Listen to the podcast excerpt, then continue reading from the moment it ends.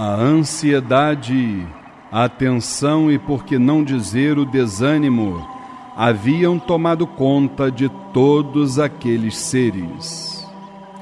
Dias terríveis tinham sido vividos. Aquela notícia de que seriam vendidos e iriam para um novo continente os havia transtornado. Deixar suas mulheres, seus filhos ainda pequeninos, seu chão, aquela terra que o suor havia molhado durante anos, era de aturdir. Melhor seria morrer.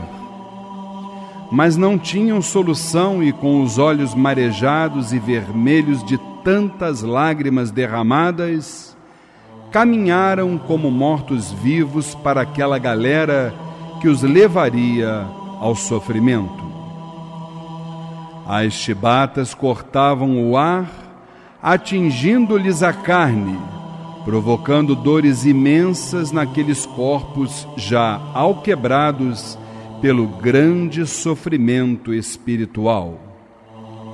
As nuvens negras, o vento soprando forte, os raios cruzando o céu, parecia que a própria natureza se rebelava contra aquela maldade. O porão abarrotado de escravos acorrentados com sede e fome. Ouviu-se então o barulho de uma âncora ser recolhida. Era o sinal para a partida rumo ao desconhecido. Na lembrança, a imagem dos pequeninos tudo já era um passado distante. Talvez nunca mais os vissem. As ondas fortes, o mar bravio, demonstravam que o pequeno navio já estava em alto mar. Alguns dias eram passados quando a cólera começou a aparecer. O sofrimento aumentou e muitos não resistiram Finalmente, sinais de terra apareceram e uma cidade surgiu. Bahia era o início da nova vida. Os primeiros dias tumultuosos e sofridos iam sendo vencidos. Somente a fé nos orixás e a força dos guias lhes dava ânimo. Anos se passaram o trabalho assíduo não lhes deixava muito tempo para pensar. O corpo de cada um, antes forte e ágil, já mostrava os sinais de fadiga. Os músculos já não possuíam a mesma elasticidade. O rosto sulcado. Os cabelos, antes negros, agora estavam embranquecidos qual o prateado da espuma das ondas ao entardecer. Como estariam os filhos deixados ainda crianças? Teriam sobrevivido? E a companheira? Eram perguntas que os anos não apagaram e nem responderam.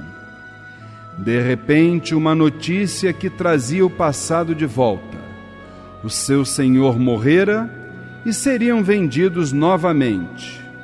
Tudo iria recomeçar, mas só que agora trinta anos eram passados e seu corpo não aguentava esforços em demasia. O novo Senhor não tinha a compreensão daquele que fizera a passagem e, por não conseguir trabalhar de sol a sol, um dos escravos foi condenado a morrer de fome e sede, amarrado num tronco. Pai Juvencio do Congo.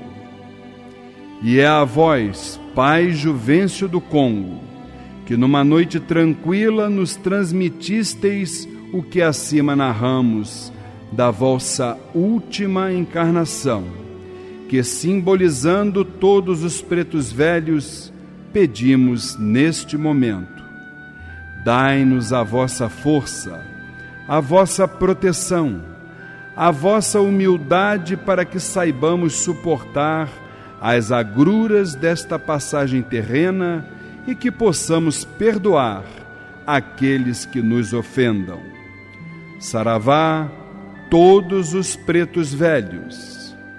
Salve, Pai Juvencio do Congo.